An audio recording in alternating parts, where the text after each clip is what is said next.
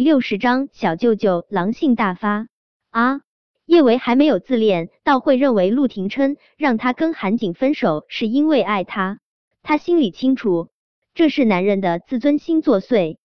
他是陆廷琛的前妻，陆廷琛那么骄傲的人，定然觉得自己的前妻变成了他的外甥媳妇很丢人。短暂的怔愣后，叶维回过神来，他涩然一笑：“小舅舅，我之前说的话是认真的，我希望你能放过我。”不仅是指别再伤我性命，也希望以后你能别干涉我的生活。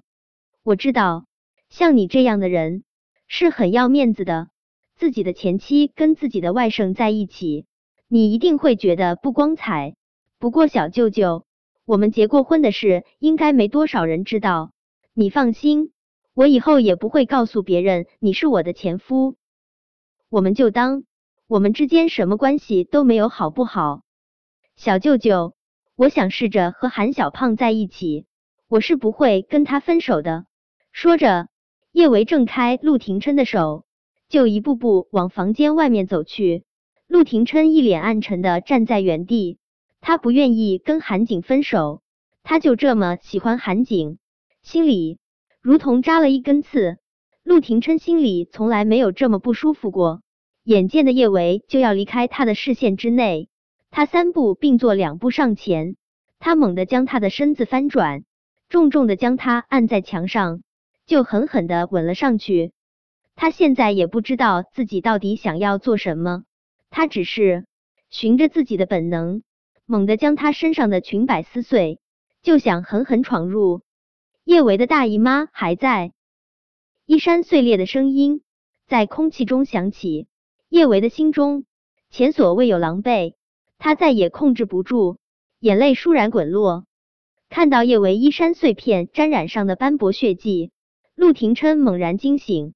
他刚刚竟然狼性大发，又差点儿对他用强。叶维的声音沙哑的不成调。他深吸一口气：“小舅舅，在你心中，我是不是就是一只鸡？你想上就上，想把我送给别的男人就送给别的男人？抱歉。”我没你想象中的那么贱，你可以轻贱我，但我永远都不会轻贱我自己。叶维一点点提上自己的底裤，他用力拢紧了自己身上的大衣，他的腰板挺得笔直，他看都不看陆廷琛一眼，就夺门而出。叶维身上套着的大衣很宽大，越发显得他的身子纤细瘦弱，可就是那么一具小小的身子里面。却似乎总是蕴藏着无尽的能量，让人控制不住着迷。陆廷琛不想就这样放叶维离开，可他也无法对他伸出手。他现在似乎怕极了他，也讨厌极了他。他再多碰他一下，他一定会彻底崩溃。陆廷琛点了一根烟，站在窗前，缭绕的烟雾弥漫在他的眼前，让他的视线。有几分迷蒙。忽的，他手上用力将烟头重重摁灭，就拨通了汪铎的电话。老大，什么事？汪铎睡得正香，他迷迷糊糊从被窝里面爬起来，含糊不清的问道。陆廷琛那冷峻金贵的脸上有一抹说不出的别扭，黝黑的眸中却带着前所未有的坚定。沉默了许久，他缓缓开口。追女人，明天给我一套完整的方案。追女人方案，汪铎还想问一下具体情况。陆廷琛已经挂断了电话。一人之下，万人之上的高级特助汪铎抓着手机，从暖乎乎的被窝爬起来，抱着电脑，一脸苦逼的给陆廷琛写追女人的方案。作为一只资深单身狗，对汪铎来说，写追女人的方案。比让他拿下几十亿的大单还要艰难。他绞尽脑汁的拔头发，心中暗暗腹诽：老大不开花，他担心老大当和尚。现在老大当样了，他怎么好像更苦逼了呢？叶崇山和沈优想尽办法，总算是把叶安好从警察局弄了出来。Linda 这次处理做的不错，叶安好被抓到警察局的事情，并没有掀起太大的波澜。叶安好依旧稳坐一线女星、宅男女神的宝座，吸金能力笑傲娱乐圈。叶安好能够成为一线女星，离不开陆氏的力捧，但与叶安好自身的实力也有不小的关系。不管是在生活中还是演戏，叶安好的演技是真的好。再加之他会说话、会做人，不少大导演都很喜欢跟他合作。他在娱乐圈的地位。已经颇为稳固，想要扳倒他也没那么容易。叶安好一离开警察局，就接到了一个电话。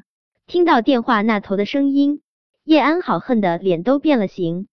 你说什么？廷琛所谓的前妻就是叶维？什么？今天晚上他和廷琛住在一起了？叶安好眯起眼睛，他那双美艳的眸中翻涌着恶毒的光。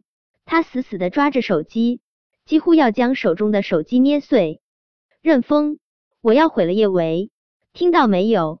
我一定要毁了叶维。一个星期，不，我等不了那么久了。三天之内，我要让叶维再也无法翻身。我要他成为过街老鼠，人人喊打。我要他再也入不了廷琛的眼。